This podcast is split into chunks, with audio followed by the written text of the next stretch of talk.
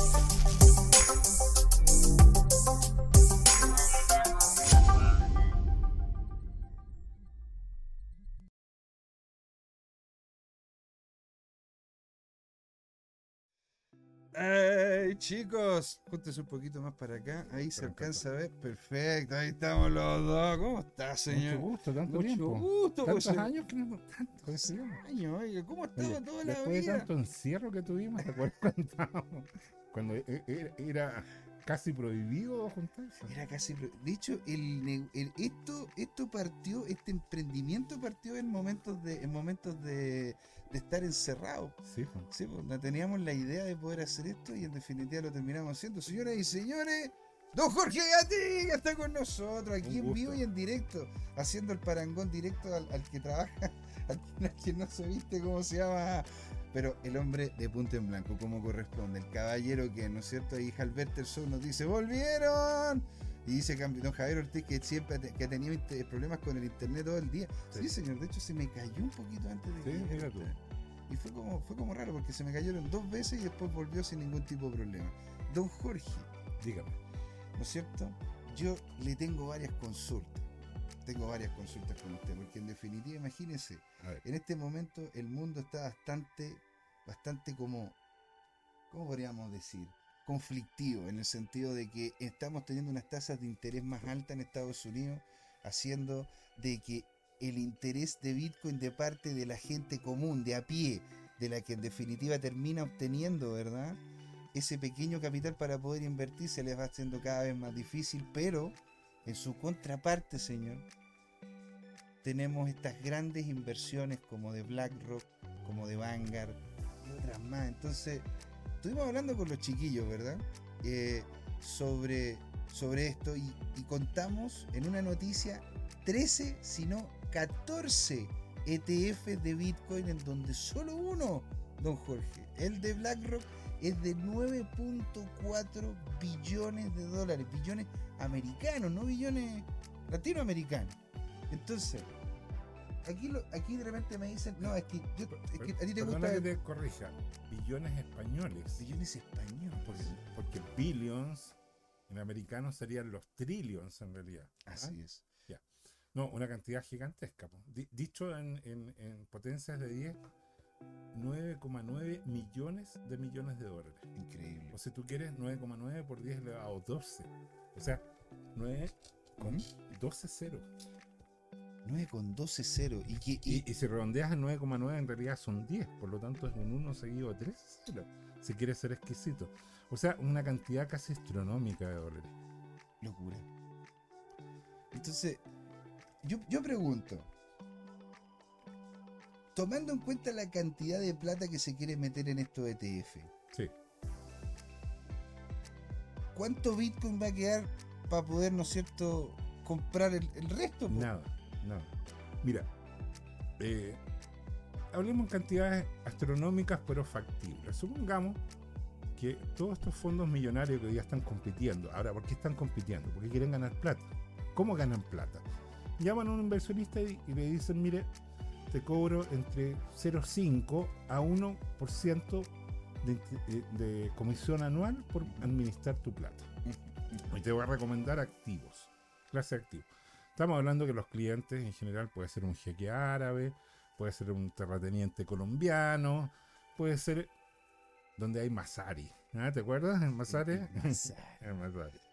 Entonces, eh, entonces eh, estos fondos están compitiendo primero por los grandes inversionistas y porque quieren eh, ganar comisiones por, por este cuento. Ese es su negocio. ¿ya? ¿Cuánta gente movilizan estos fondos? Más o menos 400.000 comisionistas de alto nivel. No estamos hablando de los que llaman. No, estamos hablando de gente con muchos ingresos que llama ge- gente a ingresos gigantescos. Mm, Ese es el negocio. mm. ¿Cuánto se estima que podrían convocar para Bitcoin? Obviamente que no van a convocar toda la torta de los 10 trillones o billones si tú quieres en español. Eh, 1%. ¿Cuánto sería un 1%? Son 100 mil millones de dólares. O sea, un tercio de lo que produce Chile Sí. en un año. ¿Ya? Sí. Ya. Si ese dinero entra a Bitcoin, calculando un precio promedio de 50 mil dólares, ¿ya? Tú necesitas 2 millones de Bitcoin para eso. Ese es el inventario disponible que hay en los exchanges. Pregunta. ¿De que puede tener uno que otro Satoshi por ahí en algún exchange, en Buda, en nuestros amigos de Crypto Market o en OrionX? Por no nombrar a, a Binance. Claro. Ya. Kaikui también, que, bueno, Por ejemplo, bueno, ¿para qué decir? Entonces, la pregunta del millón, ¿usted los vendería en 50 mil dólares y se empieza a aparecer? No, no. Entonces, ya se acabó el inventario posible. ¿Cuál es la única solución si no hay más emisión? Quedan 1,9 millones de Bitcoin por, por minar o más o menos. Pero eso es en el lapso de 10, 20 años. O sea, después quedan 120 años más, pero lo que pasa es que ahí es despreciable porque como se van recortando a la mitad, después la cola es muy, muy pequeña. Entonces, en conclusión, se prevé que en la medida que estos comisionistas empiezan a funcionar, Ah, me Y dice que- que, se, se escucha un poco bajo. ¿Puede tirarse un poquito más para acá? Ah, si perdón, Le coloco claro. el micrófono más perfecto. Entonces, te, te decía, ahí. eh, el segundo punto Sí. es que, eh, bueno, estos comisionistas lo que van a hacer es que van a hacer campaña de marketing en la televisión y los bancos también van a estar compitiendo. Entonces los inversionistas que hoy día están reacios porque alguna gente estima que menos del 1% del mundo ha adoptado Bitcoin, entiende que se trata o invertido, estamos muy temprano. Eh, bueno, cuando tu banco te empiece a llamar y te diga, ¿quiere comprar fondos mutuos? No, no quiero. ¿Y quiere comprar fondos mutuos vinculados a Ethereum o a Bitcoin? Y uno antes decía, no, pero eso, eh, eso es diabólico, es satánico. Ah, Y ahora eh, viene bendito por, eh, por el sistema financiero internacional. Qué locura. Interesante, ¿eh? Entonces, porque hay muchas personas que dicen, "Mm, si uno llegase a sumar la totalidad de lo que quieren colocar, ¿verdad? Eh, dicen que suba el volumen del micrófono aún más, aún más. A ver, una vez así. Hola, hola. El micrófono directamente aquí a don Jorge. Acérquese un poquitito más el micrófono. Aquí, eso. Hola. Ahí yo creo que se escucha un poco mejor, ¿no? Sí. Dí- Díganme ustedes, chiquillos, ¿ah? Si no hablan un poquito más Bueno, fuerte nomás, pues sí. Te, te- te- te estaba diciendo, claro, es complicado tener al lado como gritarte. Bueno, No, pues, está bien, no, no, pero no, estoy ya, su- acostumbrado. su- supongamos que, ya, supongamos que vamos a discutir como siempre y, y que no vamos a, a- poner a apelar a Ethereum Listo. y, tú a defenderlo. Ya, ya, Ya. Piénselo así. Ya, bueno. Ya, ya llegamos al volumen al tiro. ¿Te acuerdas? ¿Sabes que casi nos agarramos? No, no, no, no, no, no. ¿Cómo, No? Por Ethereum no nos vamos a pelear. No, no. Yo, Por yo XRP, no sí. me peleo ni por mujeres, me voy a pelear por Ethereum. Que no vamos a empezar a pelear por Chitcoin. Porque llamo- ya, sí, Da lo mismo, da lo mismo. Ya, Entonces, bueno. La pregunta es, porque si uno empieza a sumar la totalidad de la cantidad que, Sí. que quiere colocar en estos ETF, Sí, no terminaríamos teniendo ningún Bitcoin, pero pero. Lo que ocurriría sería, ¿no es cierto?, en un contexto en donde se viene un 2024 con alta inflación, en donde la gente no va a tener dinero para poder ir a comprar sus Bitcoin. Sí. Y vamos a tener también, ¿verdad?, una tasa de interés alta que va a ser más difícil también obtener dinero por medio de crédito. Sí. Y que estas empresas gigantes estén, ¿no es cierto?, acaparándolo todo. Y que en definitiva terminen obteniendo la gran cantidad de volumen de Bitcoin que existe en circulación. Sí, Fiat se cae. sí. Entonces estas entidades se convertirían en los nuevos bancos centrales del mundo, don Jorge. No sé si tanto. Ahora, quiero seguir con mi línea de pensamiento respecto al inventario y, y el problema del precio objetivo. Pregunta. Hoy día el Bitcoin está más o menos a 42 mil dólares. Había caído casi a 40 y repuntó en las últimas horas. Ahora, volviendo a que, a que aparezca de nuevo el precio tan simbólico, 50 mil dólares. Y considerando que MicroStrategy y Michael Saylor tienen entre 150 mil a 200 mil Bitcoin, ¿tú crees que lo van a vender a 50 mil dólares? ¿Tú crees que lo van a vender a 100 mil dólares? ¿Tú crees que Saylor lo va a vender a 150 mil dólares? ¿200 mil? Cuando ese tipo le dijo a Laura Sheen, o Laura, ¿ah? It's going up forever, Laura. O sea, el Bitcoin va a subir para siempre. Ahora, hay un concepto re interesante, ah, fíjate, y que es el siguiente. Bitcoin es un commodity, es decir, es una materia prima. Y el valor de las materias primas está dado no por los flujos que te provee el activo, sino por su utilidad, lo que le da. Entonces, el Bitcoin, ¿para qué es usado hoy día? Es utilizado como una alternativa al oro, es como un oro digital para hacer remesas de cantidades pequeñas, como hablamos de gramos o microgramos de oro, Ujú. hasta, bueno, ya el Banco de Inglaterra se queda corto. porque, o sea, piensa tú que Saylor enganchó a Elon Musk. Y, le- y- y cuando le dijo, bueno, tú puedes transferir mil, mil quinientos millones de dólares, Elon Musk le dijo, ¿esas transacciones son factibles? Eso está en un diálogo en, en Twitter. Tan sabroso esto del Twitter, ¿no? Es como la plaza pública. ¿Te fijas? Y las discusiones. Y es notable que, que Elon Musk se haya comprado a Twitter porque no es un negocio financiero muy interesante. Piensa tú que Disney ahora le quiere boicotear el avisaje y todo lo demás. Lo, lo cu- lo cual, lo cual que al hombre más rico del mundo no le interesa porque él está por los grandes proyectos. O sea, estamos hablando de un tipo que quiere construir un cohete y mandar a gente a Mars, Claro, a Marte. claro. O sea, es que- que- que- Sí. Por eso les digo, o sea, oye, FU, FU a todos, porque Eh. a, a mí con plata, Seguro. o sea, yo vengo a hacer otras, otras cosas. Claro. Don Jorge, aquí nos están hablando y dice, de- dice cómo se llama volumen bajito, ya lo solucionamos, nos acercamos más, el- más acá, ¿Ya? ¿verdad? Y nos siguen diciendo aquí, este, eh, Harvested Soul, nuestro CZ, don Jorge, nos dice, ahora sí que sí. Jerkovic nos dice, grande profesor Jorge Gatica, ¿no es cierto? Encorbatado como presidente de la República, pura elegancia. Oye, Ya, eh, oye, los, presidentes de la República ya no parece que no conocen las coordenadas. no, pues, Bueno, Pero, pero parece que Bueno, no. ya. Bueno, aquí, claro, don Pablo Sí. Normity nos dice, oh, estoy, no estoy acostumbrado a verlos en el mismo estudio, claro. Nos venimos al estudio 2 de, de CryptoTime acá. Don Pablo dice un abrazo, estimados. Don Jerko dice, ambos en el mismo estudio. Me tinca que uno de los dos es un truco de inteligencia artificial. es don Jorge. Porque yo Oye. estoy vestido tal cual, sido horrible. Oye, pero entremos en que materia. compartamos la pantalla de Twitter porque estaba muy activa la gente de Crypto. Oye, tenemos un ejército de community manager para, para- para preparar contenido. ¿eh? Maravilloso, no tengo, la verdad que no tengo nada que alegar. Estupendo y se le agradece aquí. Oye, quiero, que- quiero que hagamos un experimento. Tú podrías digitar ahí en buscar arroba tu CryptoTime M2 Arroba tu CryptoTime M2. en la lupita.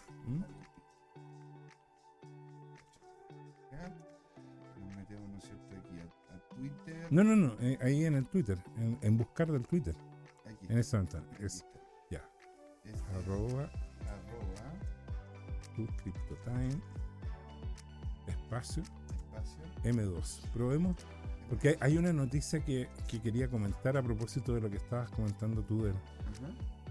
Ya, déjame chequear si esa es. Ya. Es que no es esa. Eh, Hay una más abajo, a ver. Que sería. Bueno, el M2, ¿no es cierto? Para los que. Para los que. Para los que porque está el M1, Sí. el M2, y la, y la gracia, ¿no es cierto? ¿Cuál es, ¿Cuál es la gracia del M2? Es que es el dinero circulante, el dinero que está, ¿no Claro. es cierto? Es el efectivo que circula, la caja que podríamos llamar. Son los depósitos de ahorro. Son los saldos en cuenta corriente. eh, Los y, los. CD, los depósitos a plazo y los CD que son como los depósitos Exacto. de ahorro, pero, pero es que una cosa son las cuentas de ahorro permanente tal y otra son los depósitos, ¿ya? Que, que son como los Mira, vale mira, vista. Qué, qué conocimiento acá. Bueno. No- notable, señor, notable. Notable. Bueno, había- había- había- Había, sí, sí. Bueno, usted es profesor, profesor de historia del dinero o algo así, ¿no? Exacto. Fue muy linda esa experiencia. ¿E- ¿Ese, ese es? Sí, No, no, no, no, es uno que está, de- déjame ver, a eh, página un poquito más abajo. Era, era un, eh, es un, es un gráfico que correlacionaba la variación del Bitcoin con la liquidez, ¿ya? ¿Y qué es lo que está? Mira, ese gráfico es interesante porque, ah, pero no sé si en qué año termina en 1980, ¿no? Ah, no, ese, ese está bien. Lo que pasa es que, eh, mira, así como el Banco Central de Estados Unidos, la Reserva Federal, emitió como loco en los tiempos del COVID y eso provocó la tremenda inflación Sí, que llegó a, a casi 10%, ¿te acuerdas tú? Sí, sí. Y muy manipulado además el medidor, pero bueno. Y, y de repente te fijaste cómo quitaron la liquidez y cómo está ahí. Oye, se congeló la economía y la inflación la tienen domando. ¿Y cuál es el problema? Que hoy día está como en 2, o está con 3, con cara de 2. Pero si ahora no empiezan a mejorar la liquidez, en el fondo se les va a quebrar el cuento, porque cuando hay poca liquidez, tú enfrías la economía. Exacto. Entonces, bueno, lo, lo que a pro- propósito del discurso de Powell en la última reunión de la Fed, lo que estaba surgiendo es que ya deberían haber señales. El mercado está apostando a que ahora la Fed tiene que empezar a quitar esta contracción, tiene que empezar a emitir un poco, tiene que relajar, aumentar la liquidez. Tiene que aumentar la liquidez. A Pero- pesar de que Powell dijo y dio señales de que, por el contrario, que van a prolongar un poco más esta protesta. Pero es que de hecho lo estábamos hablando con los chicos en la primera pata, la primera pata de que de hecho se estaría manteniendo en este momento la tasa de interés interbancaria en Estados Unidos. La Fed la mantuvo, Sí, la mantuvo en un 5.2 hasta un 5.5. Y de hecho, yo, yo, de hecho, ¿qué fue usted, chiquillo? Me lo comentó Don Ángel, Ángelo Abarca Fernández. Ángelo, muchas gracias por la pregunta. Se la respondí en la primera parte, pero de hecho que con usted, don Jorge, sería notable porque nos preguntaba él si es que justamente las tasas de la Fed, las tasas, ¿no es cierto?, interbancarias de la Fed del 2024 bajarían o se mantendrían. Y según lo que yo he estado viendo, ¿verdad? Es que tendrían que mantenerlas si es que quieren ingresar liquidez al mercado sin tener necesariamente de que haya un sobregasto de parte de las personas que les terminen enviando ese dinero. sí. Ahora, mira, lo, lo que yo traigo como, como conclusión es que hasta el momento lo que, lo que publicamos en el gráfico, esto fue entre ayer y antes de ayer, eh, que el precio del Bitcoin está muy correlacionado hasta el momento con la liquidez. Si hay mucha liquidez, eh, el precio definitivamente aumenta. Mm. Sin embargo, el precio actual lo que está considerando y parece estar bastante internalizado es que en la práctica los ETF se van a aprobar y se van a aprobar muchos juntos, si no todos juntos, lo cual parece como muy salomónico, entre comillas, relativamente, ¿no? Porque cada uno entró en dif- diferentes tiempos.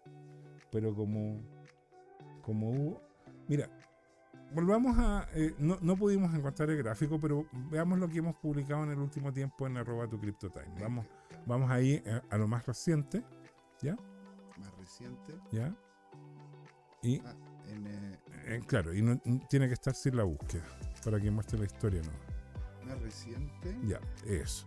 Entonces, mira, este está interesante. A mí me gustó porque es simple. ¿Qué, qué es lo que muestra la historia? Desde que se creó el Bitcoin, estas velas verdes lo que hacen es representan gráficamente cómo ha estado el aumento de precio del Bitcoin. ¿Y qué muestran? Muestran un patrón muy simple. Hay tres años en los cuales tú tienes velas verdes que significan alza y alzas significativas, primero pequeña, después mediana y después más grande. Ahora, eso no necesariamente es cierto porque si te fijas el último ciclo fue pequeña, grande y después mediana. Sí, sí, sí. Y después viene una vela roja que es caída, ¿ya? Una caída importante. El mercado es, lo que llamamos bajista o los bears, cuando ganan.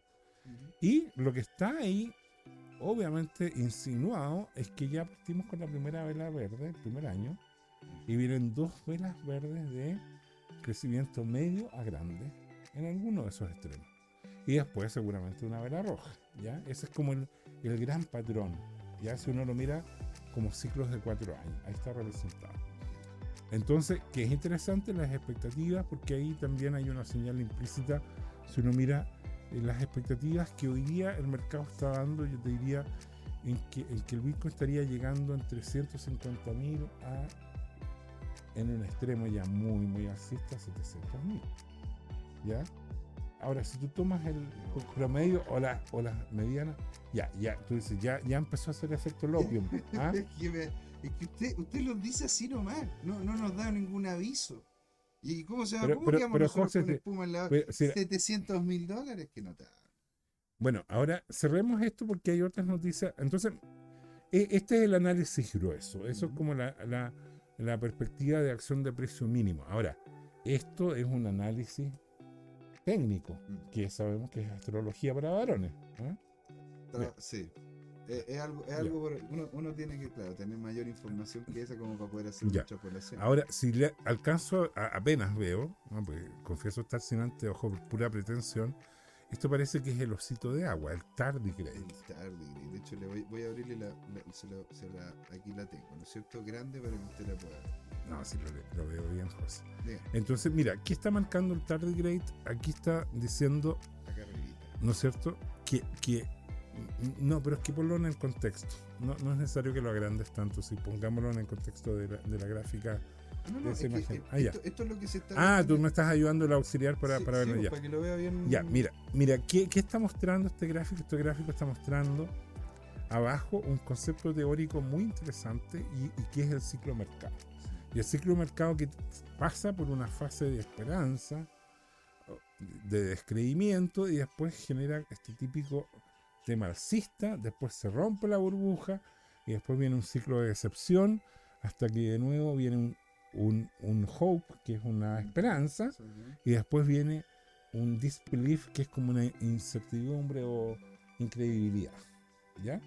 Entonces, eh, lo que está diciendo el osito de agua, que ahora estamos en la fase, él ve el fractal, ¿no es cierto?, de lo que está señalado en los círculos blancos, de que se repite la fase, ¿no es cierto?, de hope, ¿no es cierto? Y de, eh, ¿cuál es la otra? Disbelief. Disbelief, que es como incredulidad, ¿ya? Incredulidad seguida de esperanza. Y después viene, naturalmente, la fase de crecimiento eh, parabólico, que es como la fase maníaca, podríamos decir, ¿o no? Esa- Sí, esa- sí, esa- está esa fase está. Esa fase, cua- cuando eh, lo que, lo que se llama eh, es el auge del grid. ¿ah?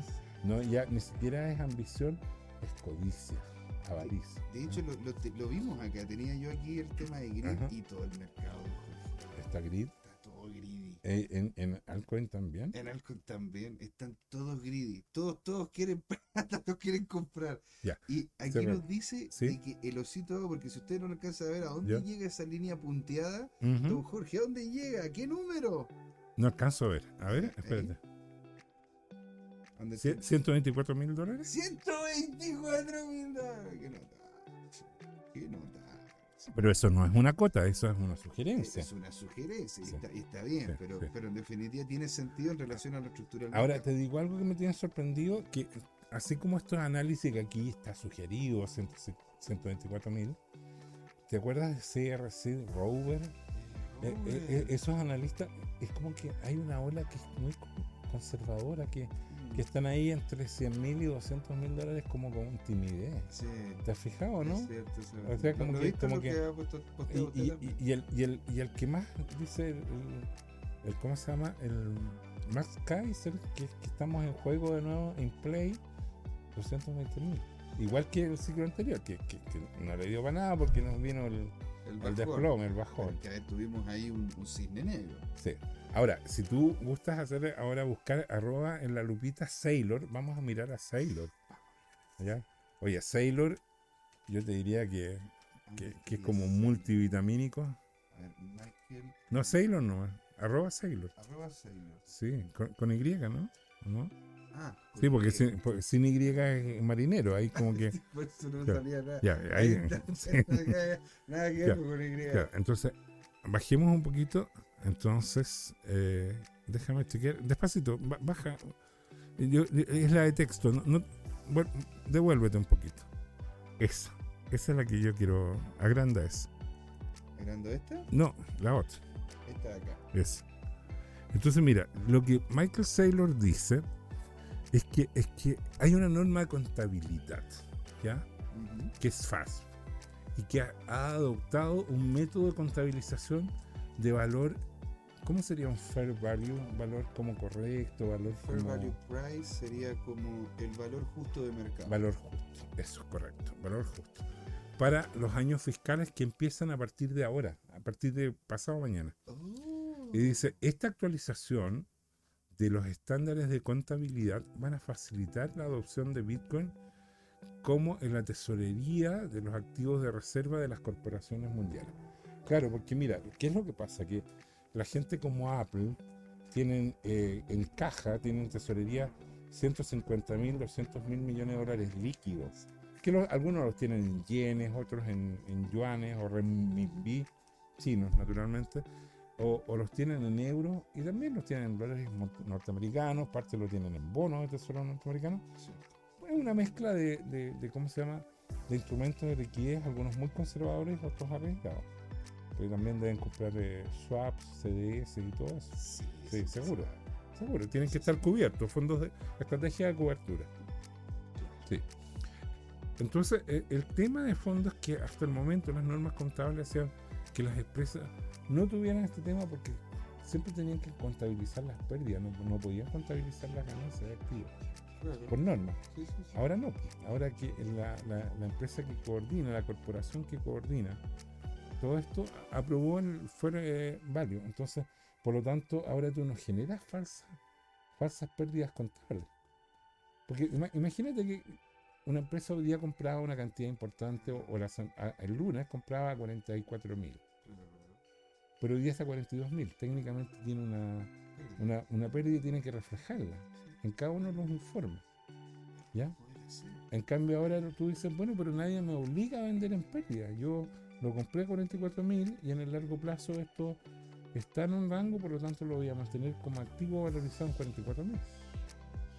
O si la acción de precio hace que puntualmente esta cosa llegue a 50, tenga un mechazo a 40 mil en el día de cierre de la contabilidad, no, no, no lo contabilizas al valor de cierre, lo contabilizas en lo que sea el promedio ponderado del periodo, por ejemplo. Entonces, eh, eso no, no, no, no, no te ensucia el balance. ¿Te das cuenta? claro, te lo deja cuadrado el tiro. No tenéis que tener un resabio, no tenéis que como usar otra, otra cuenta para poder calzar el cuadro. Exactamente. Entonces, Ah. entonces, mira, esto tiene un potencial tremendo porque te, te libera, es como que abre una compuerta para que venga un flujo de inversión interesante de los institucionales. Tú sabes que hay un montón de memes o mimis, ¿no es cierto?, donde, don- donde eh, ven este tema que vienen los institucionales, ¿te fijas? Sí. Porque, porque ¿qué es lo que pasa? Que en el mundo la tesorería está muy presionada eh, en, en tener valores. Porque ¿qué es lo que ocurre? Veámoslo en algo bien, bien concreto. Nuestros vecinos de Argentina acaban de devaluar el cambio oficial en 54%. Sí. O sea, tenían el dólar oficial más o menos a 3.80, 3.70 y ahora está oficialmente a 800 a partir de, no sé, mañana, el próximo lunes, pero, pero devaluaron menos 54%. Las personas o las empresas que tenían depósitos en el banco se van a comer toda esa depreciación de un viaje. Ahora, está advertido, lo había dicho como programa de gobierno, pero ahí tú ves eh, el, el problema que están teniendo los inversionistas en todo el mundo. Mira, sigamos recorriendo arroba tu CryptoTime, por favor. ¿ya? Porque, eh, mira, creo haber colocado ahí en los replies de, de CryptoTime, en los reposts, vamos a ver los replies, eh, vimos eh, un, un post que hubo de, de ahí, en, en- en los replies. Eh, ha- hay un tweet que colocamos nosotros donde, donde están las pantallas del Bitcoin en, en, la moneda de Nigeria, de Turquía, de Argentina, Mm. y que, y, y que son los son- es una multipantalla con, con los máximos en todo el mundo. A ver si la tenemos por ahí. Sí, me acuerdo que la vi. ¿Estará por ahí? Esa, esa podría ser. No, no es esa. No, no, porque esa, esa es de, de acción de precio. Pero estaba por ahí, eran unas múltiples pantallas.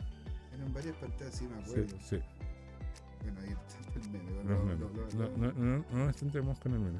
Vuelvo a verlo atrás. Mira, este está interesante. ¿Ya? Este, eh, sube, sube un poquito. Este de aquí. De aquí tiene que ver con la inflación, lo que estábamos viendo. Lo habíamos publicado en arroba de tu libro time. ¿Te fijas? Mira, mira. Jorge, puro oro, puro, oro puro Bueno.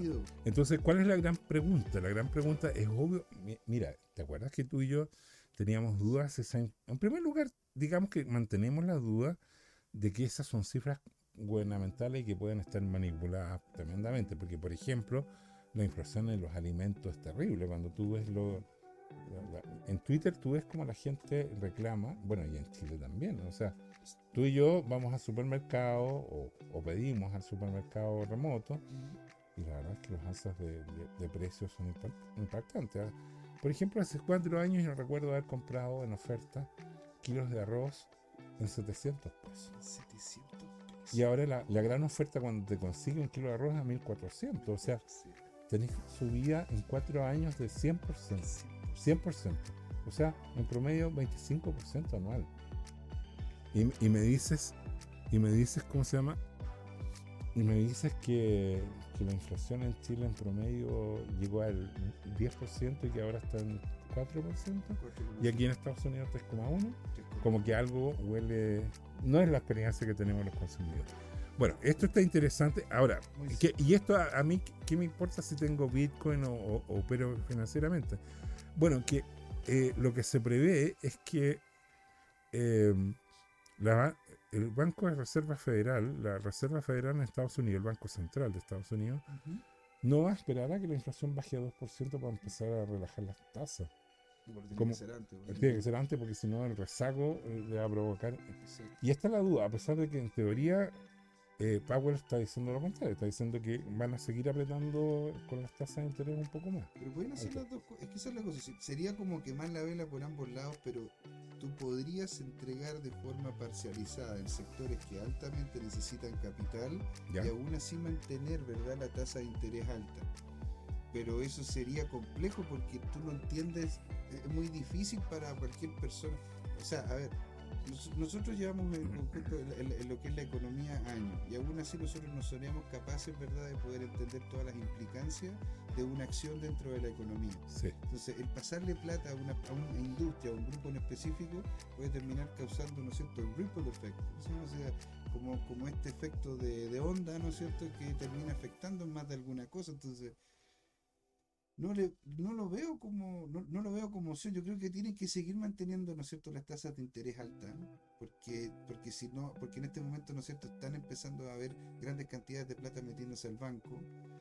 Pero si llegan a soltar eso, ¿qué pasa? Y que la gente dice, ah, bueno, entonces ahora ya no necesito el dólar y me puedo ir por otras monedas y hago lo que yo quiero. Está y me voy, a- y me pasando, voy a ¿eh? China o me voy a, pasando. a Bitcoin o me voy a otro lado. Sí.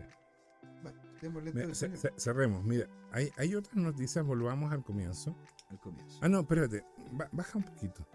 Veamos, e- esto está re interesante, mira. Mira, esto lo que muestra es la historia de Bitcoin en los últimos 13, 14 años. Porque esto se lanzó, se recuerda, la red Bitcoin en- entró a operar, se recuerdo bien, el 3 de enero del 2009. ¿Puede ser? Esa es la No efeméride. pero sí, claro, 2000, Pero por favor, es, es- es lo básico del catecismo de, de- de los maximalistas Bitcoin. sí. Exacto. No me acuerdo cuándo fue. Jo- jo- José, sí, no. José, Bueno, las altcoins, te lo debo decir en tu cara, te están haciendo mal. Bueno, no, ya. Mira, efectivamente la red Bitcoin empezó en enero del 2009. Ya. ¿Ya? Y mira, lo que está ahí graficado es cómo ha crecido el hash rate. El hash ¿Y qué, está, eh, eh, qué, qué es ese gráfico? Ese gráfico de alguna manera mide la potencia pura de todos los servidores, o mejor dicho, las granjas de servidores Sí, sí, sí, sí. que, que- que están por cientos de miles en el mundo. ¿Ya?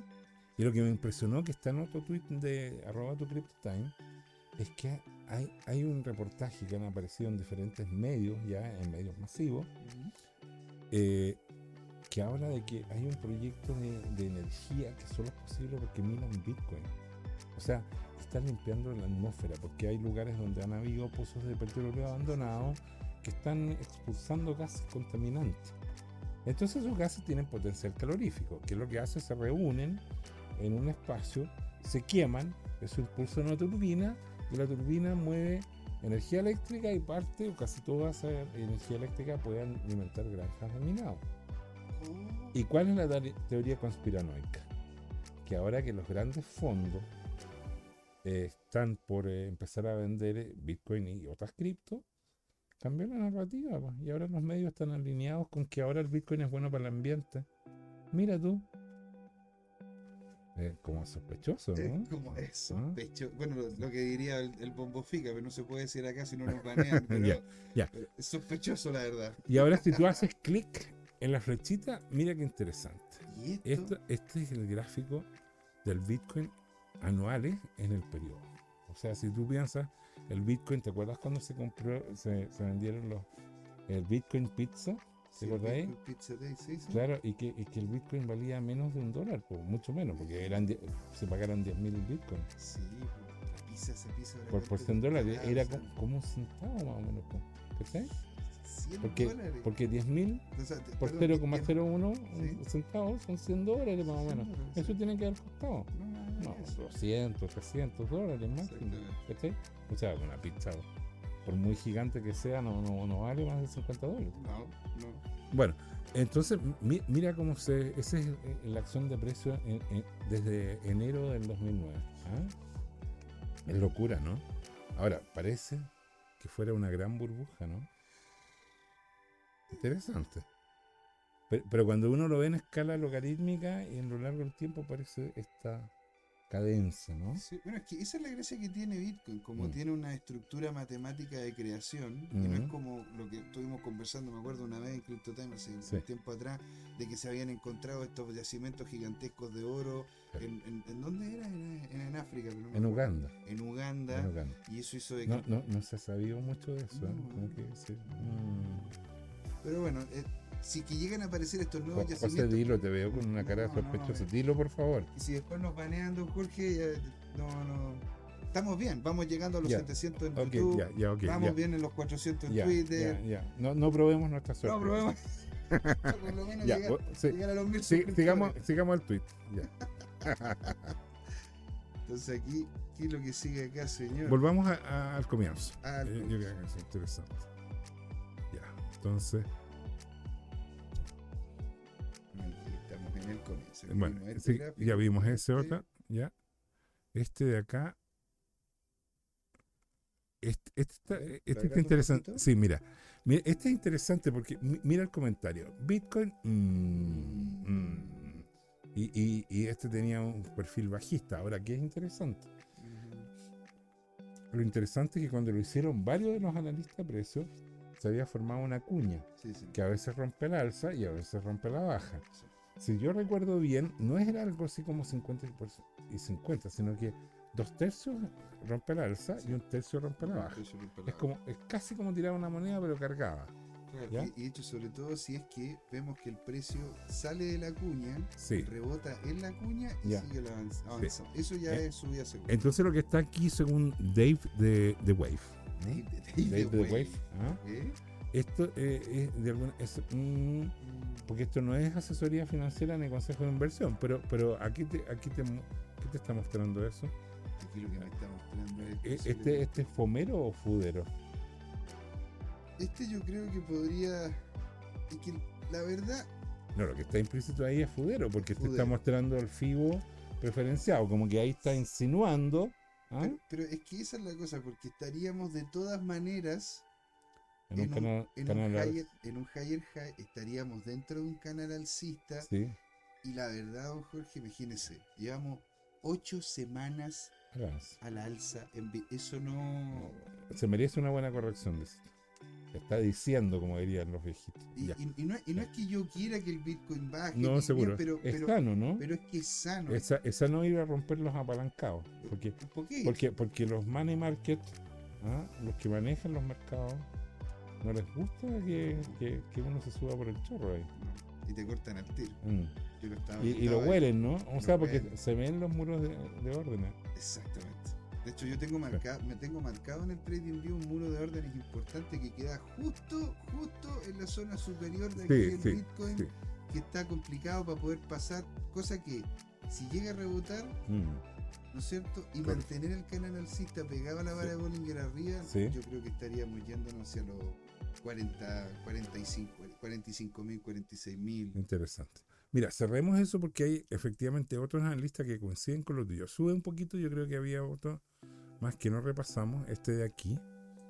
Este es el mismo Dave the Wave, Ah, ¿ya? Ahora, ¿qué es lo que ocurre? Que mi- mira cómo cambia su análisis. El mismo analista, pero ¿qué cambió? Cambió el time frame. Cambió el marco de tiempo en que lo ve. Y aquí el canal alcista se ve mucho más potente porque es multianual. Es total. Y además tienes abajo eh, el impulso, el, el dinamismo, tienes una señal de, de dinamismo. Y lo que se ve es que está en un nivel bajo y que de ahí adelante puede... Y por eso es que ahí le pone BTC alcista, bullish. ¿no? Todo el rato. pues, ¿Tú coincides con eso? O sea, es que aparte también tiene, tiene mucho sentido, incluido, incluido también el Stock to Flow, el cual también está empezando a hacer sentido también. Está empezando a hacer sentido, ¿no es cierto?, esta alza. de- es que yo creo que el Bitcoin debería, ¿no es cierto?, poder lateralizar un ratito como para que existiese algún tiempo de poder hacer acumulación Ya. Antes de que simplemente siguiese subiendo. Esto es como que la gente compró, compró, compró, compró, compró, compró, compró y no, y no, y no para de comprar. Seguro. Ahora, eso es lo que dicen los estocásticos, Sí. pero otra cosa diferente es lo que dicen los fundamentales, porque Ajá. vemos a los analistas diciendo, oye, se viene una entrada de plata, locura, por ETF, entonces ahí también dice, bueno, a mí el, el gráfico dice, bueno, a mí qué me importan tus estocásticos, tus líneas raras, a mí qué me importa. Si la gente quiere comprar el precio, yo subo de precio. Y se va para arriba. No, Interesante. Cerremos esto. Oye, José, se nos pasó volando se nos tiempo. pasó volando la. De- la última, la última. La última, Ya, la última. Espérate, déjame ver. ¿Ese quién es? Este es, Aquí tenemos otro regalón. No. Va- vamos a alguno de los regalones, los puntos fijos. Bitcoin. Archive, Bitcoin Archive. Ali. No. La Pepa.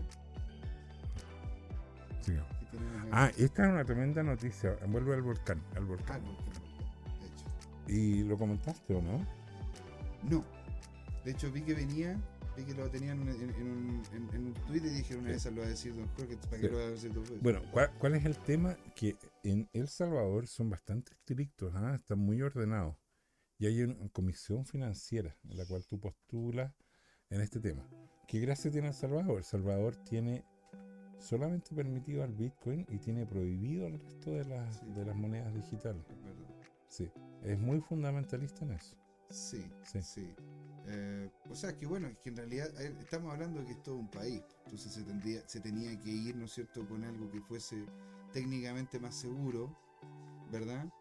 Sobre todo un país pequeño que, no- que a ver, si se iba a pegar un, un carril como este, tenía que ser algo, Acotado, porque si, si dejaba abierta la puerta se le colaban por la ventana, ¿verdad? ¿Verdad? Entonces, por eso digo yo. Muy, muy latino nuestro dicho. muy latino nuestro. Por eso, sí, por eso Bukele funciona, porque el hombre entiende la cultura. Sí, entonces, entonces, bueno, ¿cuál es el tema? Que esta comisión aprobó que a partir del primer trimestre del próximo año van a poner, emitir bonos de lo que llaman bonos volcán eh, con activos subyacentes en Bitcoin, indexado al Bitcoin. Y por lo, y por lo tanto, ¿no es cierto? Es una, una herramienta financiera, un instrumento de inversión que no existe en el mundo y que si tiene buena, demanda va a inaugurar dos efectos virtuosos. Uno, que en, en este mundo hoy día cuesta encontrar activos que te renten tanto. Sí. ¿ya? Digo, o sea, el último año Bitcoin ha rentado entre 150 a 200%. Sí. ¿sí? Y no hay, no hay ninguno que se le acerque. El, el- el oro había como agarrado algo de vuelo, como El, el único podría casi llegar, 10% y se desplomó. el único que podría llegar a darle como cierto nivel de pelea, di- diría yo que sería el rally que se pegó el petróleo desde que lo tuvimos a precios negativos. ¿Y cómo está el petróleo ahora? El petróleo ahora. El petróleo está bajando de 70 dólares. Sí, ¿Por qué? Porque Estados Unidos está aumentando la producción, porque la economía está muy deprimida y porque Arabia Saudita está aumentando la producción. A Arabia Saudita no le gusta que dejar la puerta abierta para que los competidores. No, son los reyes. Pero es ¿no? que, claro, O o sea, ¿qué, qué les queda? ¿Qué te van a vender después de que les cabe el petróleo? Arena te pueden vender. Bueno, a, esta- a estas alturas tienen, no sé, pues, eh, inversión inmobiliaria ya Sí. gigantesca. Y, y bueno, han diversificado muy bien porque son dueños de todo el mundo. Recordemos que acá en Chile hay un fondo árabe que invirtió 500 millones de dólares en el puerto de San Antonio, en el nuevo puerto, en el megapuerto que está ahí medio va lento, pero entre, bueno, entre la tramitología, permisología que tanto se habla, ujú. como que les ha costado agarrar el ritmo. Y, y, bueno, antes los golpeó la pandemia y todo lo demás. Sigamos. Siga, ya. Ya, y ya mo- vamos despidiendo. Y el tema, la última que sería algún gráfico. Con, eh, no, no, ese no era. Sigamos. Bueno, ese, ese era un, un gráfico bastante bajista. Porque se insinúa que hay que ir a llenar un gap del, del CME. Tú lo, vez- tú lo mostraste. La otra vez yo dije, Mm. aquí, aquí cuidadito, ¿ah? Mm. Aquí cuidadito. Ahora, eh, ¿me puedes explicar en qué consisten los gaps y cómo es el tema?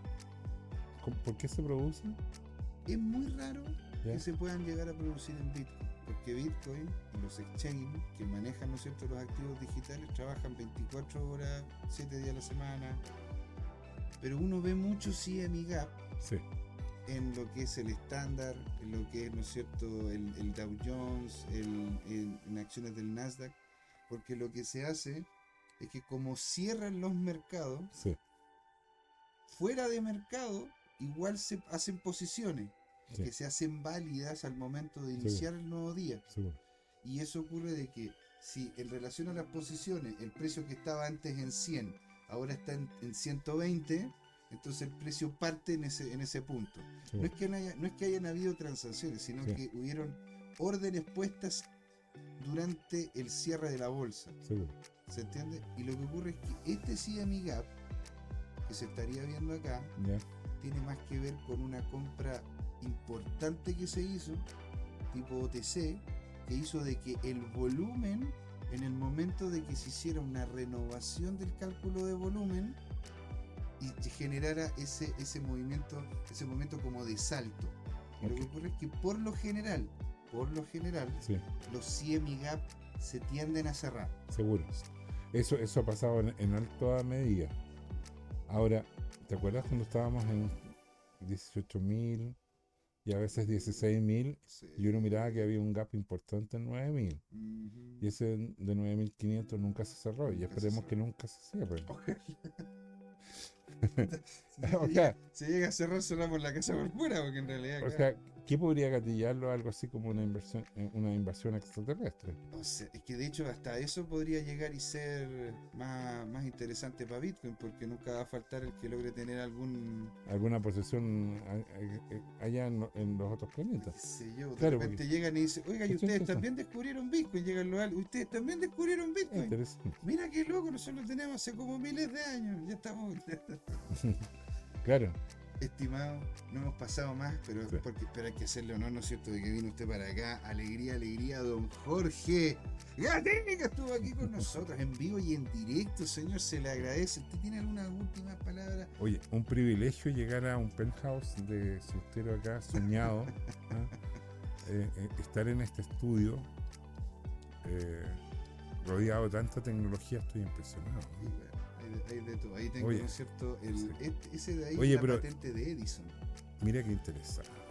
No, Que realmente, Edison para mí, e- Edison, hay mucha gente que, hay gente que le gusta Tesla y Sí. entiendo por qué hasta cierto punto no se, no se siente cercanos a Edison por Mm. la, ¿no es cierto?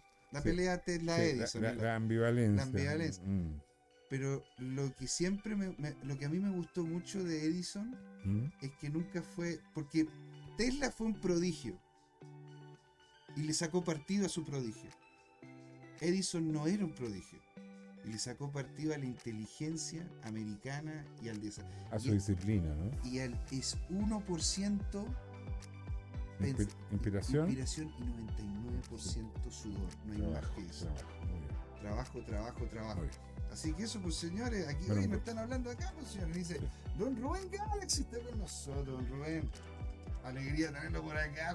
Dice, el único que no cambia es el capo de cripto. Dice, Mm. ¿No es cierto? Dice Harvester, buen programa hoy. Lo, lo mal, el audio se escucha bajito. Ya, lo vamos, lo vamos a solucionar, lo vamos a solucionar. ¿Sí? Después, don Felipe Alewi, grande profe Jorge. Qué grande, señor. Le mandan a usted todos los saludos del Me mundo. encantado, encantado. Entonces, señor, le tengo que comentar. Hemos llegado al final del programa acá, en el show de la blockchain, señor Crypto Time. ¿Por qué? Porque fue hora de hablar de criptos y de Bitcoin, que no es lo mismo. Ya lo saben, chicos. Muchas gracias a todos. Nos vemos el viernes. Chau, chau.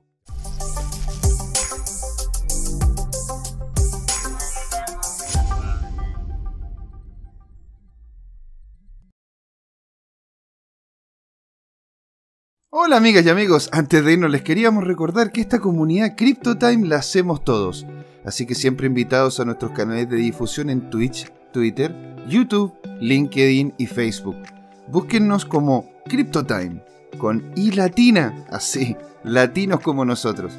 Los esperamos para intercambiar información, hacer nuevos amigos y conexiones en este hermoso mundo del blockchain y las tecnologías descentralizadas. Los invitamos a suscribirse para recibir información sobre nuevos episodios y les mandamos un gran saludo de acá, Jorge Gatica y José Miguel. Nos vemos.